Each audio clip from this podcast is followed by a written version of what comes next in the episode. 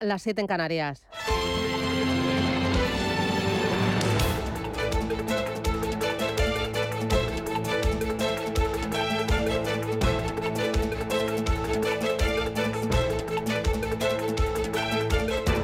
Capital Intereconomía, con Susana Criado.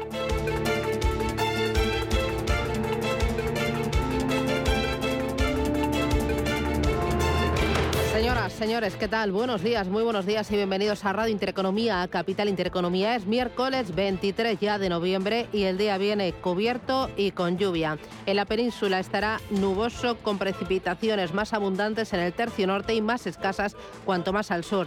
Temperaturas máximas en ascenso en la mitad oriental peninsular, en Baleares y también en Melilla. Hoy en Madrid 15 grados de máxima, ayer la máxima fueron 11. En La Coruña 19, en Bilbao 18, 22 en Barcelona y en Valencia esperamos para hoy 23 graditos. ¿Cómo viene la jornada? ¿Cómo viene el día? Bueno, importante, los presupuestos generales del Estado. La negociación con los grupos parlamentarios no ha servido para mejorar los presupuestos del Estado para el año 2023.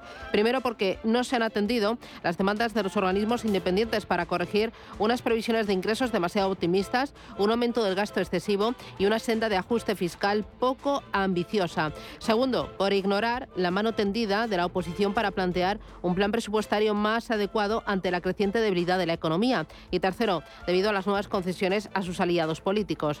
Para lograr el apoyo de los filoetarras de Bildu a las cuentas públicas, el Gobierno va a prorrogar el límite del 2% para la subida de los alquileres en los mercados tensionados. Tampoco resulta conveniente volver a incrementar las pensiones no contributivas un 15% el próximo ejercicio, cuando el gasto en pensiones de jubilación crece de forma mensual por encima del 6% y Hacienda debe conceder nuevos préstamos a la Seguridad Social para garantizar el abono de las pagas extra a los pensionistas. Así que luz verde que dará el Congreso a los diputados a los presupuestos, pero esto no es un reflejo deseable de estabilidad política en un entorno económico incierto. Un entorno que dibujaba ayer la OCDE con una alarma bastante roja. La inflación. La OCDE revisa sus estimaciones económicas para España, prevé que la inflación se enquiste en torno al 5%, al menos, agárrese, el año 2025. Este vaticinio difiere de los realizados por el Banco Central Europeo y también por el Banco de España, que creen que la inflación sí que va a ir bajando y se va a ir moderando para llegar al entorno del 2% en 2024. Ojo porque de confirmarse ese alto nivel de inflación en torno al 5% a medio plazo, pues sería un duro golpe para las empresas y también para las familias, que seguiremos sufriendo por el impacto de las subidas de tipos de interés. Ambos elementos, subidas de tipos de interés y alta inflación, van a pasar factura a la actividad y al consumo y esto se va a dejar notar en el crecimiento económico. Ayer el IBEX 35 prolongó su racha alcista, aupado por Repsol. Ojo porque el euro también repuntó gracias a un mayor apetito por el riesgo. Hay preocupación en el mercado por las nuevas restricciones en China ante el aumento de casos de COVID y ahora la vista puesta está en los datos de actividad manufacturera y las actas de la Reserva Federal. De momento, el dinero salió del dólar, entró en el euro y entró también en la libra eh, británica. Eh, después de, de, difundirse que el gobierno británico pidió menos préstamos de los previstos en octubre, aunque es probable que el déficit presupuestario se dispare en los próximos meses por las medidas de apoyo económico. Ojo que las bolsas desde los mínimos de finales de septiembre llevan una muy buena racha. El DAX sube un 20,5%, el Eurostock 50 un 19,9%, el FT100 de Londres casi un 10%, el SP500 más de un 11% y desde los mínimos de finales de septiembre el IBEX 35 suma un 14,6%. Es consistente este rebote, lo veremos. De momento, la volatilidad de la bolsa americana está en niveles no vistos desde agosto. Se ha desinflado, ha vuelto a bajar. Hay muchas más cosas y se las contamos enseguida. Esto es Radio Intereconomía. Gracias, bienvenidos, titulares.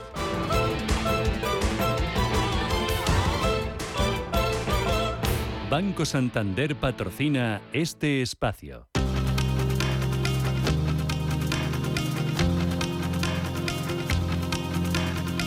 En Radio Intereconomía. Las noticias capitales. España se opone al tope del, del, precio del gas que propone Bruselas. La Comisión plantea un límite de 275 euros por megavatio hora que entraría en vigor el 1 de enero y que se votaría, se debatirá mañana en un Consejo Extraordinario de Energía en Bruselas. Teresa Riveras, la ministra de Transición Ecológica. Nosotros nos vamos a oponer con contundencia, con rotundidad. Nos parece que para esa referencia es mejor no hacer absolutamente nada. ¿Qué le quiero decir con esto? Que aquí hay una negociación y un trabajo a varias bandas, que se trata de una situación extraordinariamente volátil y compleja, que estamos yendo con pies de plomo, pero al mismo tiempo con la agilidad y la confianza en que la audacia en el proceso de transformación de nuestro sistema energético es la mejor manera de proteger a los consumidores. El Gobierno consigue los votos suficientes para aprobar los presupuestos. Tras pactar con Bildu prorrogar el tope al alquiler y una subida del 15% de las pensiones no contributivas. Merchet Purúa es la portavoz de Bildu en el Congreso. Es un buen acuerdo en beneficio de vascos y vascas y también en beneficio de las clases populares y trabajadoras del Estado. Es un acuerdo que mejora la vida de nuestra ciudadanía y vuelve a lograr avances sociales y económicos que protegen a la gente. Nuestros votos seguirán estando también a partir de ahora al servicio de la ciudadanía para empujar y trabajar con el objetivo de hacer realidad antes de terminar la legislatura las asignaturas pendientes. Por cierto, que Bruselas avala esos presupuestos de España, pero pide que las medidas anticrisis se acoten a los más vulnerables. La OCDE vuelve a reducir su previsión de crecimiento para España. El organismo espera un crecimiento del 1,3% el año que viene, dos décimas por debajo de su anterior estimación y ocho décimas menos de lo que prevé el gobierno. Además, advierte de que el crecimiento del empleo será nulo el año que viene y que la inflación no bajará del 5%. Para este año eleva sus previsiones tres décimas hasta el 4,7%. Matías Corman es el secretario general de la OCDE. En términos de crecimiento, la actividad se ha mostrado bastante resistente en España en el pasado reciente, más 0,2 en el tercer trimestre desde el 1,5% del eh, segundo trimestre. Y esperamos que el crecimiento, de hecho, llegue al 4,7% para el conjunto de este año. Uno de los factores es que España ha sido menos dependiente del gas ruso y las medidas del gobierno y los fondos europeos han amortiguado el impacto de la guerra de Ucrania. Para el conjunto de la economía mundial, la OCDE espera que el PIB se modere hasta el 2,2%, pero descarta una recesión a nivel global. El gobierno espera que toda la banca se sume a las medidas sobre hipotecas. Entre las que destacan las rebajas en el tipo del interés durante el periodo de carencia, la posibilidad de hacer una segunda reestructuración de deuda o la eliminación de las comisiones por el cambio de hipoteca variable a fijo durante el año que viene. Dice Nadia Calviño que es momento de arrimar el hombro. Así que a partir de ahora depende de las entidades financieras tomar las decisiones. Ahora bien, yo espero que todas las entidades financieras activas en el ámbito hipotecario suscriban este código de buenas prácticas, porque creo que es el momento de arrimar el hombro y de entre todos aliviar la situación de las familias de clase media o las familias más vulnerables que se puedan ver especialmente perjudicadas por la subida tan rápida de los tipos de interés de las hipotecas. Las bolsas cotizan con signo mixto esta mañana a la espera de las actas de la Reserva Federal. Que podrían dar alguna pista sobre cuánto subirán los tipos en la próxima reunión de mediados de diciembre. Juan Gómez Bada de Amatas Fund. Nosotros lo que esperemos es que, es que sigan diciendo que la inflación eh, sigue muy por encima del objetivo eh, de, inflación del 2% y que la economía está en pleno empleo y de alguna manera que les preocupan las subidas de salarios pero por otro lado eh, mostrarán lo que indican los datos de IPC, que, que en los últimos meses la inflación se ha moderado y con caídas muy significativas en factores de producción como los fletes, eh, la energía y materias primas. Y creemos que el mercado se quedará más bien con esto segundo. Mercado que hasta ahora está cotizando prácticamente plano, con ligeras caídas eh, tanto los futuros de Estados Unidos como los futuros europeos, en una sesión que será la última completa de la semana en Wall Street.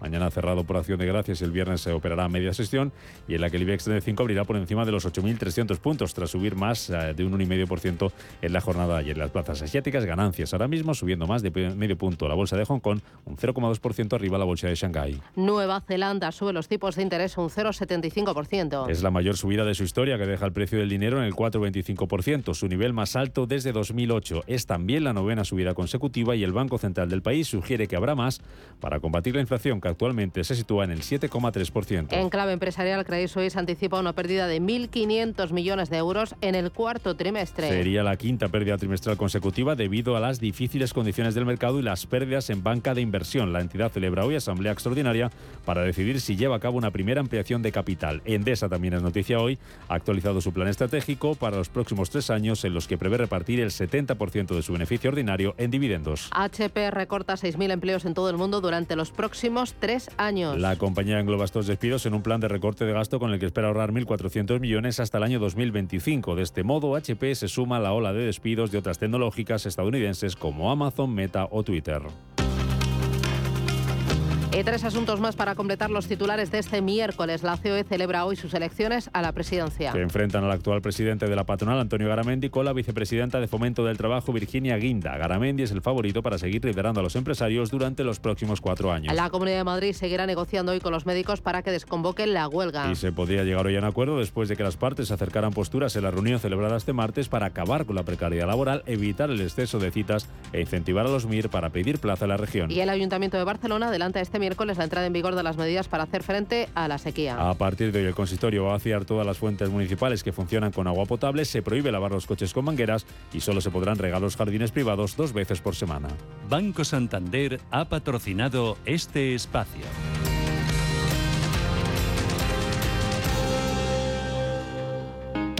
Si te da por cambiar de banco, Santander te lo pone fácil.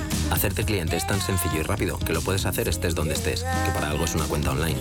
Y además, te llevas 150 euros si traes tu nómina antes del 2 de diciembre. Consulta condiciones en bancosantander.es. Santander, por ti, los primeros. Pa, pa, para, pa.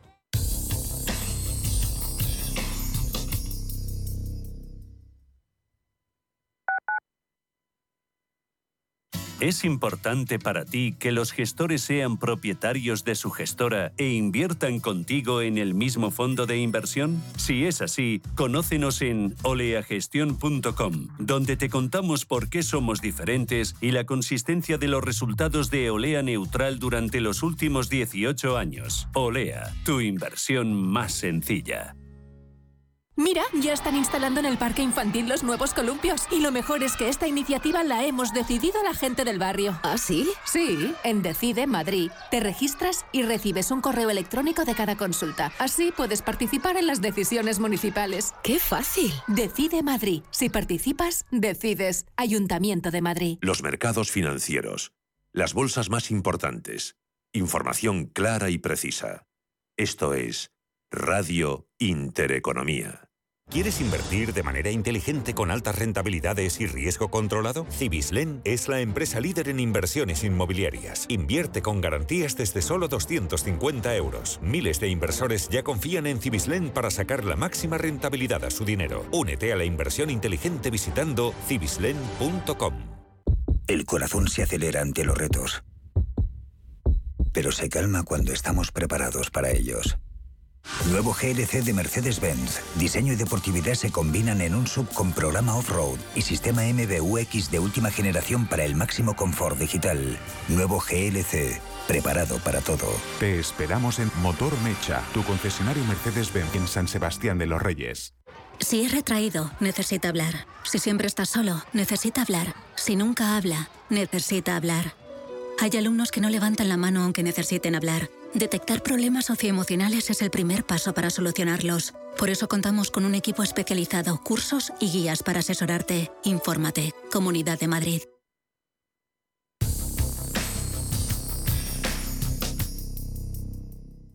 DEPAM les ofrece hoy la noticia de innovación sostenible. En diciembre del año 2020, los fondos de inversión de carácter sostenible superaron los 4.000 tras un importante ascenso a causa de la pandemia de la COVID-19. Sin embargo, el origen de la inversión sostenible se remonta a la década de 1970, cuando se crearon los primeros fondos de inversión sostenibles ante el incremento de la demanda de un comportamiento corporativo responsable. Una década más tarde, el vertido del barco Exxon Valdez motivó la creación de la coalición para economías medioambientales responsables, haciendo así que la sostenibilidad llegase hasta las instituciones. Desde entonces, los acuerdos entre organismos internacionales no han dejado de sucederse. DEPAM les ha ofrecido esta noticia por gentileza del Centro de Inteligencia Sostenible de DEPAM.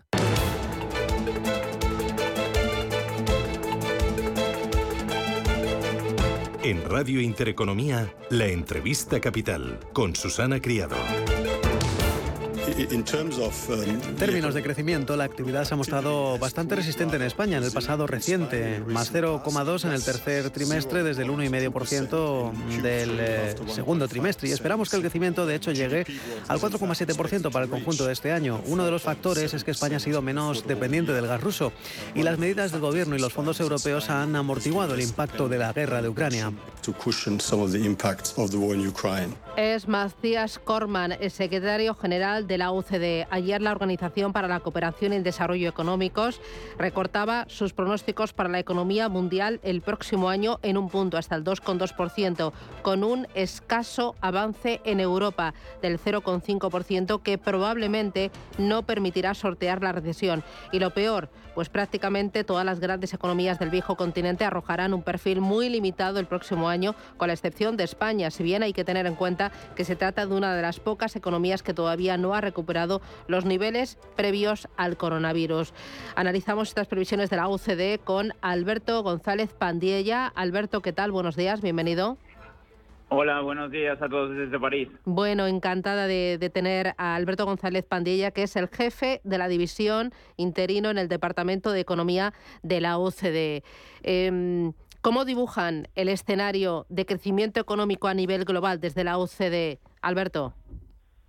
Sí, pues eh, el elemento clave que, está afectando el escenario es sin duda el, shock energético que, viene ocasionado por la subida de los precios que se encadenó por la invasión de Ucrania por Rusia. Ahí hay que tener en cuenta que aproximadamente el 18% del PIB va hoy en día a productos energéticos y antes de la invasión era el 9%, es decir, que se ha doblado el consumo de productos energéticos y, no se veía estos niveles de gasto en, en, productos energéticos desde los años 70. Y esto explica en gran medida la desaceleración de la economía global que estamos viendo eh, ya que empresas, familias y gobiernos tienen que dedicar una gran cantidad de recursos a, productos energéticos y eso lógicamente pues impacta sus decisiones de, consumo y de inversión. Y esto impacta a la inflación. ¿Cómo esperan ustedes que se comporte la inflación a nivel global? Sí, pues esperamos que todavía las tensiones inflacionistas seguirán al alza y, creemos que se requerirán aún incrementos adicionales de las tasas de interés por parte de los eh, bancos centrales. Ahí ha habido diferentes ritmos. Hay bancos centrales que han comenzaron a endurecer sus políticas monetarias desde hace algún tiempo, vieron que ese shock inflacionario era más persistente y más y más generalizado de lo que se creía y ahí están los bancos centrales de, América Latina y hay otros que han comenzado ese ciclo pues más recientemente como Estados Unidos o el Banco Central de la zona euro.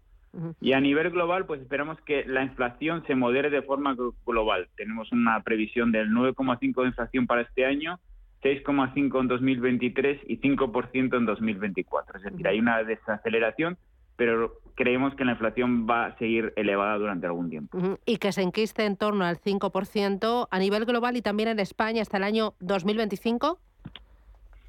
Eh, no, eh, eh, en España pues veríamos una desaceleración gradual y en el 2024 ya estaría por debajo del 5%. Y el conjunto de los indicadores para España, ¿qué elementos sitúa en cuanto a paro? Inflación ya me lo ha comentado, pero también desempleo. ¿Qué es lo que espera la OCDE para nuestro país, para compararlo un poco con el conjunto del mundo y con la eurozona? Sí, claro. sí, hay un elemento positivo para España eh, sin duda su menor dependencia del gas ruso y eso le está ofreciendo una solidez relativa en comparación con otras economías eh, europeas. Entonces esperamos un crecimiento del 4,7% este año y luego una marca de aceleración hasta el 1,3 el próximo año y un pequeño repunte en el 24. Eh, es una desaceleración marcada, pero está por encima de lo que prevemos para otros países de, de, la zona euro. Eh, quizá en cuanto a la inflación, decir que hay una serie de medidas que, se han puesto en marcha y creemos que, que para mitigar digamos el impacto de, de, los altos precios en energía en inflación y creemos que ah, más o menos están funcionando, pero hay, hay cierto espacio para hacerlas que estén más focalizadas en los hogares vulnerables y, que haya mejores incentivos para el ahorro energético. Y en cuanto al desempleo, esperamos que se sitúe alrededor del 12,9% en 2022, una caída desde los años anteriores, pero está notablemente por encima de las tasas de desempleo que vemos en otros países de la OCDE y de cara al futuro, pues ese va a seguir siendo un reto principal para la economía española, que es seguir reduciendo el, desempleo. Bueno, ese es uno de los grandes retos, pero uno de los grandes desafíos es esquivar la recesión. ¿Es inevitable la recesión a nivel global? ¿Qué es lo que piensan desde la OCDE? Sí, eh, em, nuestro escenario base no es que haya una recesión a nivel global. Tenemos eh, cifras eh, de crecimiento de la economía global a un terreno positivo pero hay una desaceleración marcada, pero no una recesión. Ese es nuestro escenario base. Sí que hay algunas economías que, que nuestras predicciones tendrían dos trimestres consecutivos de crecimiento negativo. que es que es el que es la definición técnica de recesión y ahí pues hay economías importantes y grandes como Alemania, Reino Unido, Italia. Con lo cual es un escenario complejo e incierto con algunas economías en recesión, pero no tenemos una, una recesión a nivel global en nuestras predicciones. un escenario complejo, un escenario incierto en el que además tenemos un entorno de subida de tipos de interés que encarece la financiación de empresas y de gobiernos y esto afectará al crecimiento. Sí, sin duda. Eh, ese es uno de los grandes retos de los próximos años. Pero creemos que los bancos centrales están tomando las medidas que son necesarias para contener la inflación. Y, aquí quizás recalcar que esto es necesario desde un punto de vista macroeconómico, pero también desde un punto de vista de, situación social, ya que la inflación golpea particularmente a los hogares de, renta más bajo. y, el papel ahora que vemos de los bancos centrales es ayudar a que esas expectativas de inflación a futuro no se disparen, ya que eso complicaría aún más la situación. Como bien dices, el incremento de las tasas implica un acceso al crédito más difícil para empresas, para familias, pero, pero los incrementos de las tasas de interés son ahora mismo necesarios para evitar que se desencadenen espirales inflacionarias que serían aún más perjudiciales. Mm, y eh, estas son las tareas de los eh, bancos centrales, pero de los gobiernos. ¿Qué medidas deberían de tomar los, medidos, los gobiernos para, para afrontar este entorno tan complicado, eh, marcado por la crisis energética, la alta inflación y la desaceleración económica, para, para salir reforzados y para, para evitar que la desaceleración o la recesión se convierta en algo más estructural? Sí, pues sin duda ahí los gobiernos tienen un, papel clave que jugar y por el lado de la política fiscal eh, se pusieron en, marcha muchas medidas para mitigar el impacto de los altos precios energéticos y ahí la prioridad en, su momento era hacer que esas medidas estuvieran en marcha de manera rápida. Pero ahora que vivimos ya en un contexto en el que vemos que los altos precios energéticos van a estar con nosotros durante algún tiempo, es el momento de eh, echarle un vistazo a esas medidas y eh, mejorarlas. Y ahí los dos grandes eh, elementos son, por un lado, focalizar el esfuerzo hacia los hogares más vulnerables para que esas medidas no, no hagan que las finanzas públicas sufran en exceso y también que esas medidas tengan algún incentivo para ahorros energéticos. Y la parte de actuación por el lado de la energía también es muy importante y ahí pues es necesario dar eh, medidas que fomenten el ahorro energético y también diversificar las fuentes de suministro. Esto es a, corto plazo. Y a largo plazo, pues la necesidad es seguir invirtiendo en, tecnologías limpias. ¿Y alguna receta para el gobierno español desde la OCDE? Eh, en este momento creemos que la prioridad es, es, es seguir dando, dando esas medidas de apoyo pero creemos que es muy importante ahora que eh, esas medidas sean eh, actualizadas y mejoradas para que se focalice el apoyo en los más vulnerables y también con un ojo puesto en la sostenibilidad de las finanzas públicas. Muy bien. Pues Alberto González Pandilla, jefe de la división interino en el Departamento de Economía de la UCD. Un placer contar con usted, contigo, aquí en Capital Intereconomía. Gracias por esas previsiones y gracias también por esas recetas. Un abrazo, hasta pronto. Muchas gracias. Gracias, adiós. Ahora os quiero dar una buena noticia. Como sabéis, el Gobierno ha creado una tarifa regulada de gas para comunidades de vecinos. Y para ayudar y asesorar a todas aquellas comunidades que quieran pasarse a esta tarifa, el Grupo Naturgy pone un teléfono exclusivo, el 937-0801. Pero no solo eso, también pueden contratarla en sus tiendas o hacer la solicitud online en comunidadesnaturgy.com. Y es que en Naturgy te lo ponen algo más fácil. Y más, si eres el presi de una comunidad que suficiente trabajo tienen, ¿no? DEPAM, gestión activa, pioneros e innovadores en inversión sostenible. 20 años de experiencia en inversión responsable respaldan el compromiso de DEPAM como actor sostenible. En nuestro Centro de Inteligencia Sostenible compartimos nuestro conocimiento sobre esta tendencia estructural en el mundo de la inversión y las finanzas. DEPAM ASG Ilustrado. Conócenos en depamfans.com. Solo hasta el domingo, en el Black Friday total del Corte Inglés. Disfruta de hasta un 40% de descuento en belleza, deportes, accesorios, entretenimiento, hogar y bricor. Solo en el Black Friday total del Corte Inglés, en tienda, web y app. Hey, asistente, ¿cuál es el mejor fondo de inversión del año? Hay aproximadamente 54 millones de resultados. ¿Quieres que los lea? Buf, mejor que no. Puedes seguir buscando entre millones de contenidos, pero un asesoramiento de calidad solo te lo dará un especialista. En Renta 4 te ofrecemos un servicio de asesoramiento gratuito siempre que lo necesites. Entra en r4.com y descubre cómo te podemos ayudar. Renta 4 Banco. ¿Quieres más? ¿Eres autónomo o una pyme de menos de 50 trabajadores? Solicita el kit digital y recibe las ayudas de los fondos europeos Next Generation para digitalizar tu empresa. En Walters Kluber te ayudamos a transformar tu negocio con el mejor software empresarial. Sé el siguiente. Entra en kitdigitalparati.com y be the next. Hoy en día, encontrar la herramienta que pueda resistir el paso del tiempo es fundamental en la renta fija. Es por eso que MFS Investment Management adopta un enfoque Active 360. Visite mfs.com barra Active 360.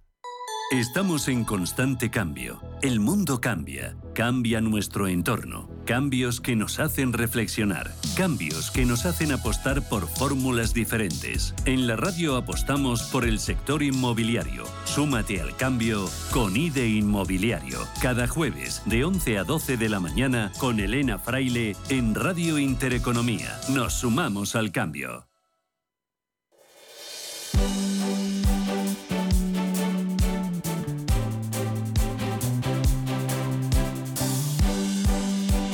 En Radio Intereconomía, La Tertulia Capital. Estamos de estreno aquí en Capital Intereconomía. No sé si lo escuchan, pero estrenamos nueva sintonía. Inmaculada Sánchez Ramos, ¿qué tal? Buenos días. Pues muy bien, y es así, sintonía muy animada, alegre. Hombre, sí, soleada. ¿no? Para ir contra el tiempo. Lo del soleado, ya- ese, es cantar- ese es otro cantar, pero animada y animosa sí que lo es, sí. Enhorabuena.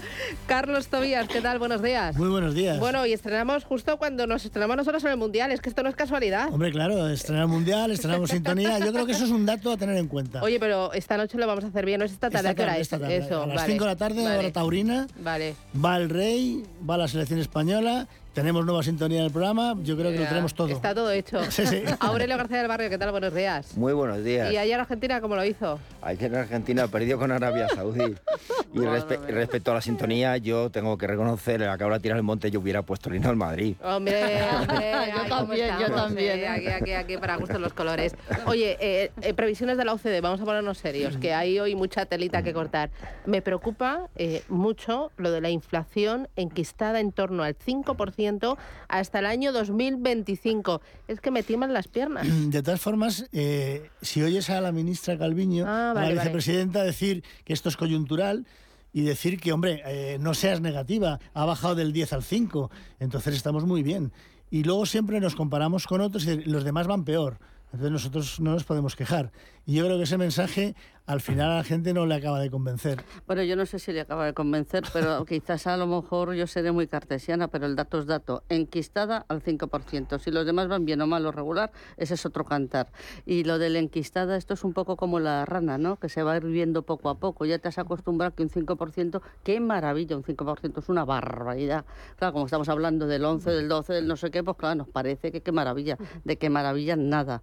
Y luego además, como hablaremos de los alquileres, del 5 al 2 también hay un tramito, ¿eh? Bueno, es que eh, inflación enquistada en torno al 5%, en un entorno de subidas de tipos de interés, eh, esto eh, va a ser eh, muy doloroso para las empresas, para las familias, en un entorno de, de recesión o de desaceleración fuerte, ¿no? Sí, mira, yo acabo de terminar las previsiones eh, de la economía mundial para, para el año que viene. Están en el horno, saldrán la semana que viene. Y para España la previsión de inflación está en un 5.6% para el año que viene. O sea, está por encima del, del 5%. Eh, es verdad que se va a suavizar prácticamente en todo el mundo versus lo que estamos viendo este año. Claro, la estamos viendo en eso, en términos del 8, 9, 10%. Pero, pero todavía va a ser, va a ser alta el, el año que viene. Eh, claro, la manera que tienen eh, los bancos centrales de combatir la inflación es con subida de tipos de interés, como bien sabemos. La Fed ya ha sido muy agresiva, el Banco Central, que siempre, el Banco Central Europeo siempre va detrás, está siendo un poco más suave, pero vamos, va a continuar con la subida de tipos. Y claro, la- eh, aquí la diferencia está en que eh, si bien en Estados Unidos, al ser una inflación que viene más determinada por la, por la parte de la demanda, si la subida de tipos eh, va a tener un, mayor impacto y la van a llegar a controlar, o sea, probablemente Estados Unidos hasta el año que viene algo por encima del 2%, o sea, van, si no llegan a objetivo, pero van a estar cerquita, en Europa no va a ser así, porque claro, la parte, un 70% de, de la inflación en Europa está generada por, por el lado de la oferta, por eso de la oferta, y por lo tanto mm, se junta el hambre con las ganas de comer, y en ese escenario, pues lo que estamos viendo es que Alemania va a entrar en recesión el año que viene y, Italia también. Yo en contra de lo de la OCDE que habla de Reino Unido, creo que Reino Unido va a estar en crecimiento mm, nulo, un 0.1%, y sin embargo Italia es la que, va, la que va a entrar en recesión, pero la zona euro también creo que se va a contraer en torno a un punto, o sea que, Europa va a entrar en recesión como conjunto el, el año que viene. Bueno, antes de que me sigas diciendo más cosas negativas, voy a tomar aire y ver el vaso medio lleno. El gobierno Em, ha llegado a un acuerdo con los bancos y ha propuesto, bueno, todos los bancos, ahora seguramente que la mayoría se van a empezar a sumar para em, paliar el efecto de las subidas de los tipos de interés en aquellas personas que están hipotecadas y sobre todo en las familias más vulnerables. Quiero que escuchéis a la ministra Nadia Calviño. Así que a partir de ahora depende de las entidades financieras tomar las decisiones. Ahora bien, yo espero que todas las entidades financieras activas en el ámbito hipotecario suscriban este código de buenas prácticas, porque creo que es el momento de arrimar el hombro y de entre todos aliviar la situación de las familias de clase media o las familias más vulnerables que se puedan ver especialmente perjudicadas por la subida tan rápida de los tipos de interés de las hipotecas. Mm, ¿Se van a sumar mm. todas las entidades? Eh, ¿Veis eh, correcto eh, esta negociación del Gobierno con las grandes entidades para paliar los efectos de las subidas de tipos de interés en los hipotecados, Inmaculada? Bueno, vamos a ver, ya como decíamos, eh, como ha dicho claramente, ha introducido la clase media. Se nota mucho la entrada de año electoral, mm. tanto en las municipales y, y, autonómicas en mayo como en las generales en octubre. O sea, ya vamos no solo los vulnerables, sino la clase media. Evidentemente, el que se rebaja, el que se alivie la situación, pues como es, obvio que a las familias les puede venir bien, ¿no? Eso está, está claro, pero como siempre los deberes se los ponen a otros porque insistimos en lo mismo, o sea, baje usted impuestos, o sea, usted este año ha, recaudado muchísimo más, entonces, ¿por qué siempre para aliviar a terceros usted lo que hace es poner deberes a terceros para que le den la, solución a otros, ¿no? Entonces, hombre, eh, algo aliviará, evidentemente, pero le veo una medida muy electoralista. Bueno, aparte que hay que ver los requisitos. Esto realmente a las clases medias no le va a afectar porque tienes que dedicar tal porcentaje de tu sueldo a pagar la hipoteca que realmente solo va a afectar a las clases que están en una situación bastante desfavorecida y que no pueden hacer frente a la hipoteca. Pero claro, pensar en una clase media que tenga que cumplir esos requisitos, pues va a ser virtualmente imposible que les afecte. Con lo cual, se han puesto un tanto una medalla que, como siempre. Titular, un titular. Claro, que luego después pues pasa como la ley de dependencia, que era maravillosa hasta que se dieron cuenta de que no habían puesto el dinero. Y entonces, claro, pues no, no funcionó. Entonces, aquí va a pasar un poco lo mismo. Luego, por otro lado, incidiendo un poco lo que decía Inmaculada, en poner las tareas a otros, eh, la contrapartida que oficialmente les dan es que no figure como moroso ni que no afecte a la, a la situación de solvencia de los balances. Eh, claro, pero eso no vale con decirlo. Eh, tú puedes decir, oye, eso no te lo considero como una, un punto negativo de tu estado financiero, pero es que lo es. Si yo no, si un banco no cobra, si las hipotecas se, se demoran, que al final resulta que se, se, genera una rentabilidad negativa, pues lógicamente los bancos van a tener que sufrir la incidencia de esa tarea que dices tú que le ponen a otros y que es verdad. Bueno, al final Vamos a ver, yo creo, a mí no me gusta la intervención, la intervención del Estado en nada, ¿no? O sea, conceptualmente, para empezar, que eh, ayudar a las familias más vulnerables eh, y por lo tanto a las rentas más bajas, bueno, pues está, está bien. Esto también de alguna manera eh, sí protege a la banca, porque claro, si alguien no puede pagar esa, esa hipoteca, esos que dedican más de un 40% al pago de la hipoteca de su salario, etcétera, etcétera, no pueden pagar la hipoteca, al final ¿qué ocurre? Que la banca se tiene que dar con los activos que no su negocio y no les interesa, o sea, ellos les interesa cobrar sus, sus, sus créditos y, ya está. Entonces, el demorar, eh, no sé, 10 años más o 15 años más, eh, bueno, el problema está y sí que estoy totalmente de acuerdo. Claro, es que dices, bueno, mm, le ayudo a la banca porque para no dañar su balance no tiene que, dotar provisión. Pero claro, mm, es que en, realidad es que, es que eso, eso está ahí, eso está flotando en el aire. Ah, ¿De cuánto, o sea, de qué volumen de dinero estamos hablando? No lo sé ahora mismo. La verdad es que no, no tenemos ni la más remota idea de, de, de a cuánto nos podemos aproximar pero ojo lo que puede suponer eso. Y de todas formas, a ver si Europa acepta esto, ¿eh? porque claro, luego están los controles de los hombres de negro y de, Bruselas que te van a decir, oiga, usted no lo cuenta como provisión, sí, sí, yo le obligo a usted a provisionar. Sí, sí, Que eso no, nadie ha dicho nada de ese tema. Sí, es que partimos, perdón un momentito, Susana, partimos, confundimos el mundo del sí como del como sí. El mundo de la, no, no, no, de la percepción con el de la realidad. Y ya es un punto muy interesante vosotros dos. O sea, no lo consideren, mire, es que lo es. Ontológicamente lo, es.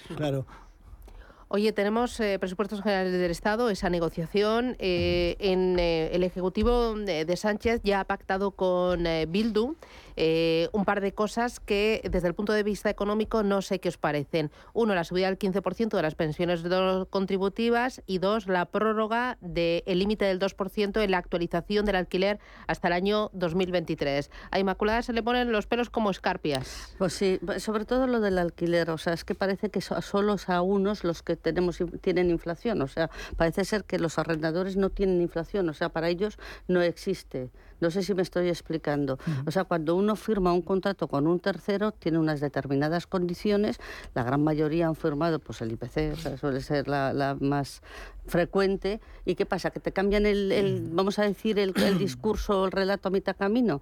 Hombre, la gente es que no, eso no es serio. O sea, esto es aplicar el derecho retroactivamente por la vía implícita. Pero esto es lo que tú has dicho antes, Inmaculada. Esto es poner la tarea a otro. Esto lo vas a pagar tú. Bueno, estupendo. ¿Por qué lo tengo que pagar yo? O sea, porque los que tienen pisos en alquiler, el piso se lo han regalado. No, pero es que además también la inflación va para ellos. O sea, también, tienen en la, en la, cesta de la compra también, digamos, más caro los huevos, la leche, etcétera, etcétera, etcétera. O sea que, pero bueno, todo es lo de siempre. Es, eh, y además, no, no olvidemos una cosa y, con esto, mm, digamos, que es un acuerdo con Bildu. O sea, que es que ya la cosa tiene narices, que estas cuestiones de índole... No te sorprende a estas alturas de la vida. Sorprender, no, no me sorprende. Desgraciadamente no. Desgraciadamente no me sorprende, pero quiero decir precisamente que no nos acostumbremos como con lo de la rana, ¿vale? Y luego hay otro tema, es un acuerdo hasta 2025, perdona, hay elecciones el año que viene. Hombre, a lo mejor resulta que no puedes pactar a perpetuidad una cosa o para después. Yo creo que la idea de perpetuarse en el poder hace no, que... No, no, deberías, por lo menos. Claro, es decir, siendo prudente. Esto lo vamos a hacer hasta el 2025, pero si usted el año que viene a lo mejor no está. O sea, ¿qué me está usted contando el 2025? Eh, hay una supremacía mental en esta materia que yo no sé eh, si realmente se lo creen o simplemente como son pactos que luego no se cumplen o que luego se renegocian, pues da igual decir 2025 que 2030. Aurelio. A mí, yo repito, es que la intervención, eh, la intervención del Estado no, no me gusta, o sea, y, esto pues, pues es más de, más de lo mismo. O sea, al final, porque eh, es que tenemos la idea de que eh, quien alquila pisos son los, mm, como ellos dicen, los fondos buitre, entonces parece que son gente muy mala que, que, alquila pisos y esquilma a la, a la sociedad con los alquileres. Claro, pero mm, no es verdad que, que, hay fondos, fondos que alquilan pisos y que tienen muchos activos, pues lo sabrá, sin duda alguna, pero claro, es que hay mucha gente que alquila un piso y a lo mejor esa renta es de la que tiene que vivir. Entonces, eh, eh, a, ese señor, claro, le estás haciendo polvo porque, mm, como bien estáis comentando, es que, claro, la inflación le toca, le toca a, todo el mundo. Entonces, eh, no, no, me parece, no me parece bien y muchísimo menos.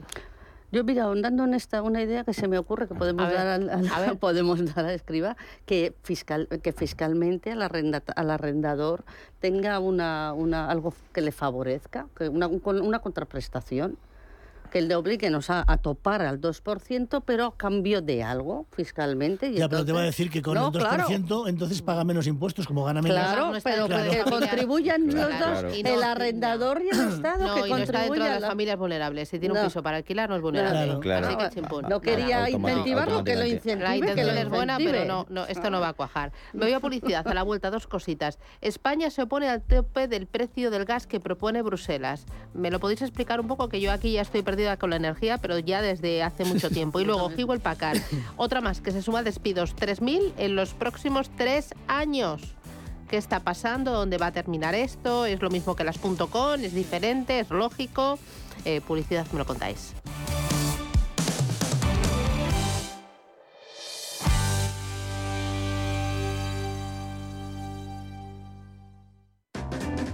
Asisa es la compañía médica sin ánimo de lucro que elige invertir todo lo que genera directamente en ti.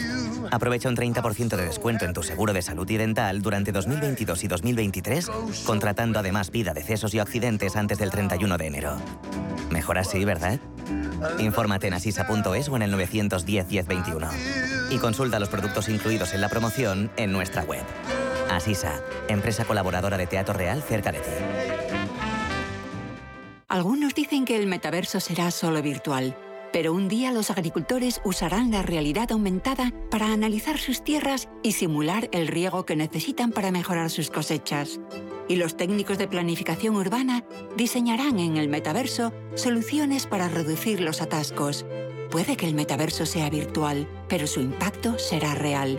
Descubre todo lo que Meta está desarrollando para el metaverso en meta.com barra metaverse impact barra ES. La ciberseguridad es un gran reto para las empresas que necesitan protegerse de ciberataques y asegurar la protección de sus datos. Secure IT es experta en servicios integrales de ciberseguridad y cumplimiento normativo. Ayudamos a tu empresa mediante un sistema de gestión de ciberseguridad y las medidas técnicas, jurídicas y organizativas necesarias para minimizar tus riesgos. Infórmate en secureit.es.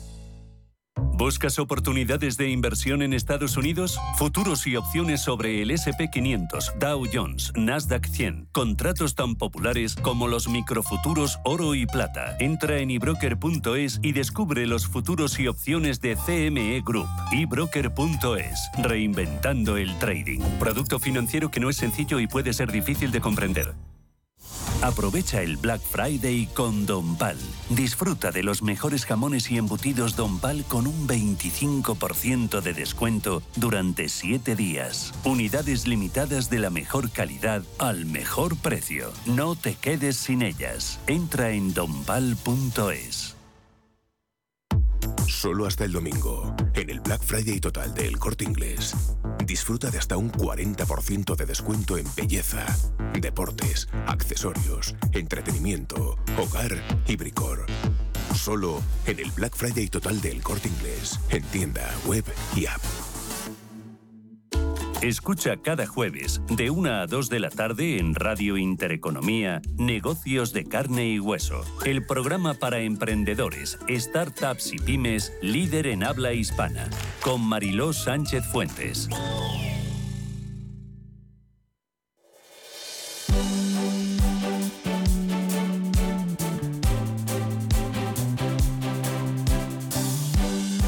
La tertulia capital. Nosotros nos vamos a oponer con contundencia, con rotundidad. Nos parece que para esa referencia es mejor no hacer absolutamente nada. ¿Qué le quiero decir con esto? Que aquí hay una negociación y un trabajo a varias bandas, que se trata de una situación extraordinariamente volátil y compleja, que estamos yendo con pies de plomo, pero al mismo tiempo con la agilidad y la confianza en que la audacia en el proceso de transformación de nuestro sistema energético es la mejor manera de proteger a los consumidores. Hoy Tortura Capital con Carlos Tobías, Inmaculada Sánchez Ramos y con Aurelio García del Barrio. Aurelio, explícame esto. ¿Por qué, ¿Por qué nos oponemos? ¿Por qué se pone España? Bueno, eh, para empezar, porque eh, lo que está planteando Bruselas ahora mismo es cómo solucionar eh, potencialmente el llenado de los depósitos del gas. O sea, para cara a este invierno, los países tienen los depósitos bastante llenos, unos más que otros, pero bueno, bastante llenos. O sea, no, había, no habría problema, pero cara al año que viene, donde además, en principio, el gas de Rusia ya no jugará el papel tan relevante que está jugando ahora, pues sea otra, otra situación. Entonces, eh, lo que plantea Bruselas es un precio de tope del gas que ya se le ha permitido a España y Portugal eh, por el, el, paso, la transferencia que hace de gas al resto de los países de, Europa eh, y se está planteando para el resto de los, de los países, donde además también hay voces discordantes. Hemos visto eh, Alemania o Países Bajos, por ejemplo, que tampoco están, eh, están de acuerdo con la, con la medida, pero sí hay muchos países que estaban requiriéndola y al final la Unión Europea bueno, pues ha tomado partido en, en poner un tope al precio del gas. ¿Qué ocurre? Veremos si dentro de la situación actual que tienen tanto España como Portugal de, digamos, de, anuencia se les permite seguir teniéndola en las mismas condiciones y no entran dentro del juego del resto de países de la, de la Unión.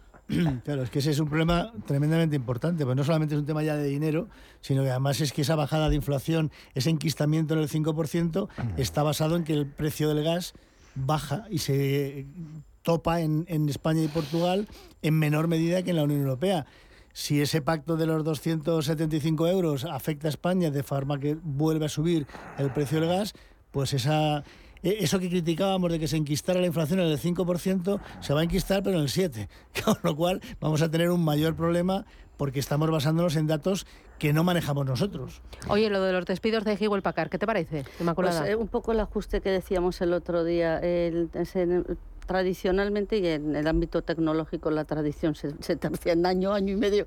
Tradicionalmente había unos perfiles tecnológicos de, de, de profesionales eh, que están variando profundísimamente y no está habiendo esa adaptación, esa es una causa, no solo, esa adaptación de los perfiles eh, profesionales al nuevo contexto. Punto número uno. Punto y esa, esa transformación de, de, los antiguos perfiles a los, a los actuales hay que, que, se tiene que dotar a través de competencias digitales, hay que hacerlo y muy rápidamente. Punto número uno. Punto número dos, como hablábamos el otro día, a mí me recuerda mucho a las .com, eh, pero muchísimo. O sea, aquella yo la viví estando en Telefónica y también había mm, una generación de expectativas exagerada. Todo esto tiene un poco que ver con la generación de expectativas. Hacemos, porque claro, estos sectores tienen que hacer inversiones fortísimas, no son inversiones eh, pequeñitas, y las hacemos con unos análisis a lo mejor eh, que no, más que presupuestos son predeseos en el ámbito de las ventas, en el ámbito de los ingresos.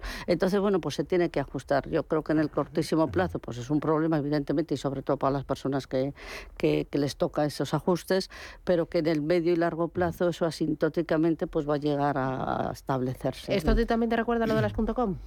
Bueno, a mí me recuerda a un ajuste que se está produciendo a todos los niveles, en toda esa burbuja que se ha generado eh, dentro de la digitalización de la sociedad, los big data, todo este tipo de, de cosas, el, el mundo del, del, negocio de datos, pues al final pues estamos viendo cómo se hacen ajustes, no solamente pues en Netflix y en sitios de estos, sino ahora, por ejemplo, Elon Musk lo que está haciendo con Twitter, esto que está pasando, todo este mundo se está reajustando. Y como bien decía Inmaculada, yo creo que bueno, ahora es un momento de, de, reajuste brutal, pero eso se reabsorbe, el mercado lo reabsorberá, porque lo que es evidente es que el mundo del trabajo está demandando ese tipo de profesionales. Eh, ayer estuve en una conferencia en que la Secretaría de Estado de, de, Digitalización decía que se estaba distinguiendo entre competencias y conocimientos. Conocimiento es lo que tú sabes y competencias es lo que tú sabes hacer. Uh -huh. Y ahora se está valorando más la competencia que el conocimiento. Y realmente, pues en esa línea yo creo que es en lo que, eh, lo que va a permitir que todo eso se reabsorba. Es, eh, es verdad, no, sé si hay muchas similitudes con las .com porque bueno, estamos hablando de, tipos de compañía diferentes en momentos de, también de, su ciclo de vida distintos, pero sí es preocupante, entre comillas, lo que está ocurriendo con, con todas las tecnológicas. O sea, estamos viendo como todas están planteando eh, poner gente en la calle y además empresas americanas en prácticamente en su 100%, donde la situación de empleo en Estados Unidos, si bien está repuntando un poquito hacia lo negativo, pero bueno, Estados Unidos está en pleno empleo. Entonces, eh, estamos hablando de un mercado que laboralmente no es un mercado eh, problemático. malo ni problemático, eh, por lo menos mucho. Lo que, lo que está ocurriendo también eh, tenemos que pensar una cosa. Como digo, al ser empresas americanas, la bolsa americana eh, es muy de valor de la acción de ahora mismo. Entonces, no son empresas donde digas, bueno, a medio plazo que puede pasar, como puede ser las japonesas. Es más a corto. Medio son, son, muy cortoplacistas. Entonces, el valor de la acción, ¿qué pasa mañana? Y entonces, si no, para lo que te crió. Y claro, en cuanto sufren, en cuanto sufren en bolsa, pues ya sabemos lo que toca. ¿Qué nos vamos? Carlos Tobías, Inmaculada Sánchez Ramos, Aurelio García del Barrio. Os vais con esta sintonía eh, ahí, que, que, inspira, ¿no? Que inspira. Se ahí. nos van los pies. Bueno, que se nos van, que nos van. Ahí Inmaculada y yo nos vamos a poner a bailar rapidísimo, rapidísimo. Mientras ellos piensan en el fútbol de esta tarde, ¿no? Porque están a otra a cosa, gusta, están a otra cosa. A mí también reconocerlo, me gusta. ¿eh? ¿Ah, sí te gusta? Ah. Y sobre todo, como dice Aurelio, si es el Madrid ya ah, ni te cuento. Bueno, bueno, bueno. Chicos, que os veo en forma. Cuidaros ya por el miércoles ya. Un abrazo. Buenos Adiós. días. Hasta luego. Hasta luego.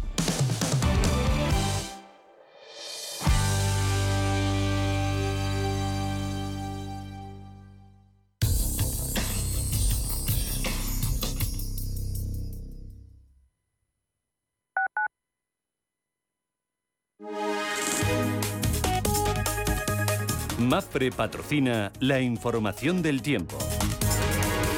Hoy se esperan cielos cubiertos que podrán originar precipitaciones que disminuirán a lo largo del día abriendo algunos claros.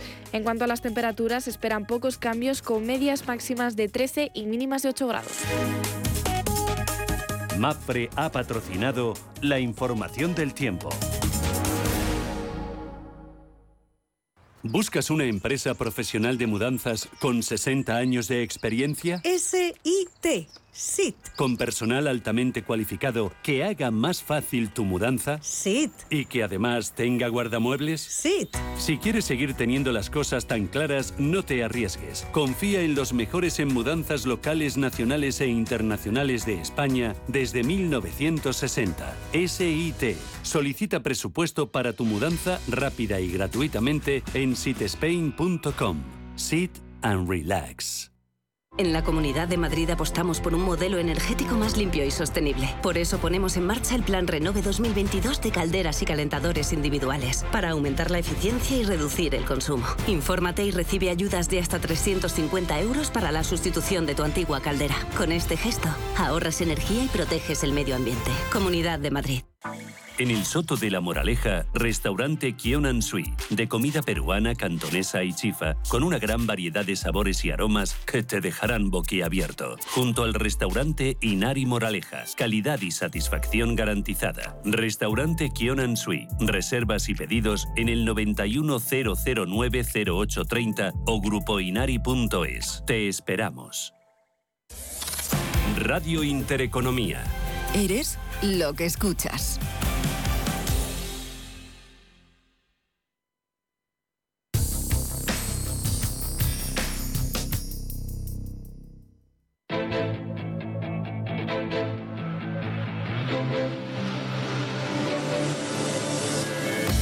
Capital Intereconomía.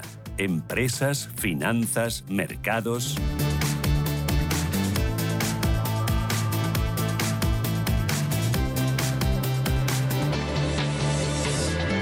Ocho minutos, llegamos a las nueve de la mañana para apertura. Ángel Lozano, buenos días de nuevo. Hola, ¿qué tal? Muy, muy buenos días. Viene el mercado bastante planito, el futuro del IBEX 35 subiendo tan solo un 0,07% en una jornada en la que tenemos una agenda macro importante. Vamos a conocer eh, dentro de unos minutos eh, el dato de PMI eh, compuesto en España, dato que también se presenta en la eurozona, en el Reino Unido, en Francia, en Alemania y en Estados Unidos. En la eurozona también se conocerá el informe mensual del Bundesbank y el plato fuerte llegará con los mercados europeos eh, cerrados. Se publican las actas de la última reunión de la Reserva Federal estadounidense, las pistas que de, mm, podrían condicionar las expectativas del mercado sobre un giro en el ritmo de subida de tipos por parte de la Fed. En cuanto al PMI de la eurozona, las previsiones auguran un grado más de contracción. La cifra podría situarse en 47 puntos frente a los 47,3 anteriores. Por lo tanto, nos iríamos alejando todavía más de esa barrera de los 50 que separa la contracción del crecimiento. En Estados Unidos, eh, y justo antes del Día de Acción de Gracias, que se celebra mañana y la bolsa permanecerá cerrada, vamos a contar también con el dato de pedidos de bienes duraderos, la confianza del consumidor de la Universidad de Michigan de noviembre y el dato de venta de viviendas nuevas del mes de octubre. De momento, la prima de riesgo está en 99,4 puntos básicos y la rentabilidad del bono a 10 baja del 3% en el 2,98. En Europa, Manuel. Pues eh, los futuros auguran una apertura un tanto anodina, con eh, subidas muy suaves eh, para el DAX germano del 0,16%, el FTSE 100 londinense en esa línea, avanzando un 0,15%, junto al Eurostock 50 que parece que tiene algo más de ánimo, ganando un cuarto de punto porcentual. Es una jornada en la que, hablando de bancos centrales, los inversores también estarán pendientes de ese discurso del vicepresidente del Banco Central Europeo, Luis de Guindos. Y en el plano corporativo, ya saben que Credit Suisse, lo hemos contado, anticipa pérdidas de más de 1.500 millones de euros en el cuarto trimestre. Volkswagen ha llegado mm, a un eh, acuerdo para aumentos salariales, pero sobre todo también la pista va a estar en el EDF porque el regulador apunta a su renacionalización. Se ha aprobado el proyecto de OPA por parte del Estado para adquirir el 100% del gigante eléctrico. También tenemos cuentas de Equinor y de Elior. Es una jornada en la que, al margen ya de, Europa, mirando a Wall Street, los futuros están prácticamente planos, avanzando una, décima porcentual. Venimos de un cierre en Asia con mayoría de ganancias, ganancias suaves del 0, concretamente del 0,6% del índice de Shanghai, una jornada en la que no operaba por festivo. El índice Nikkei de Tokio en las materias primas continúa esa ese crecimiento sostenido en el precio del barril de crudo Brent, eh, ligeramente por debajo de los 89 dólares. Y en las divisas, los, eh, el euro, perdón, el dólar sigue débil frente a las principales divisas. El euro está ganando terreno hasta el dólar 0,344 al cambio. Nos acompaña Ángel de Benito, que es gestor de inversiones de Santander Private Banking. Ángel, ¿qué tal? Buenos días. Hola, buenos días, Susana. ¿Y hoy del mercado qué esperas? ¿Cómo lo ves? Bueno, seguramente va a ser una sesión de poco volumen. Los americanos eh, se van de puente, ¿no? Y posiblemente pues sean sesiones tanto hoy como el viernes, ¿no? Eh, pues de sesiones de poco volumen en Estados Unidos y con poca dirección, ¿no? Eh, desde luego las noticias que nos acompañan no parecen que vayan a ser muy buenas. Eh, hoy conoceremos también el tema de la venta de casas nuevas en Estados Unidos, bienes duraderos y los stocks de gasolina y gas, ¿no? que bueno pueden influir algo también en el tema del precio del petróleo, ¿no? Pero en, general eh, la noticia más importante supongo que serán los PMI en Europa, que siguen mostrando como cabría anticipar un poco, eh, pues espera que sigan eh, retrocediendo un poco, ¿no? O sea, yo creo que vamos inevitablemente a un escenario muy parecido a una recesión, ¿no? Pequeña posiblemente, pero, pero recesión, en un contexto de inflación alta todavía, ¿no? Entonces, claro, es un escenario bastante feo, ¿no? Eh, eso no casa muy bien con las euforias recientes que hemos tenido. Bueno, mm, yo creo que todos los que gestionamos eh, dinero pues estamos encantados de que suba el mercado y nos gustaría ver un cierre de año positivo, ¿no? Pero la verdad es que el entorno pues se va complicando. Em, hoy muy pendientes de los PMIs que vamos a conocer a partir de las 9 de la mañana y muy al tanto también de las actas de la Reserva Federal, es lo que puede marcar el rumbo de los bonos, de la bolsa y del dólar. Sí, en, las actas supongo que no habrá mucha sorpresa, ¿no? Yo creo que también está bastante dibujado y, bueno, pues eh, aunque ha habido declaraciones de algún miembro de la FED un poco más eh, agresivas, ¿no? En el sentido de que podría haber techos más altos, ¿no?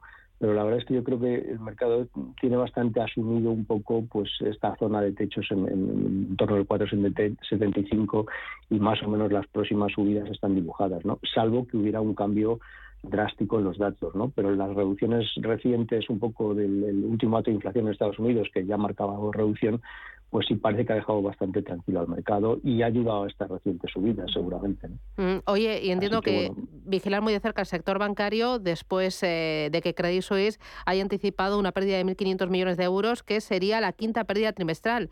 Ver a Credit Suisse y también si hay efecto dominó, ¿no? Hombre, no creo. Yo creo que el tema de crisis es bastante puntual eh, de, esta entidad y al contrario, ¿no? Que, en otras ocasiones los bancos están muy capitalizados en Europa, ¿no? Entonces creo que el tema de crisis no debería tener mucho efecto contagio. Muy bien. Pero bueno, no, tampoco es una buena noticia. Ya, lo iremos viendo. Ángel de Benito, Santander Private Banking. Gracias, buen negocio. Gracias. Adiós.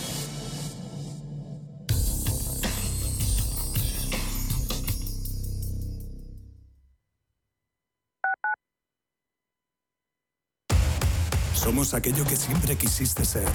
Creamos aquello que siempre quisiste tener. Las reglas del juego han cambiado. Somos traders. Operamos. Black Bear Broker. El broker de los traders.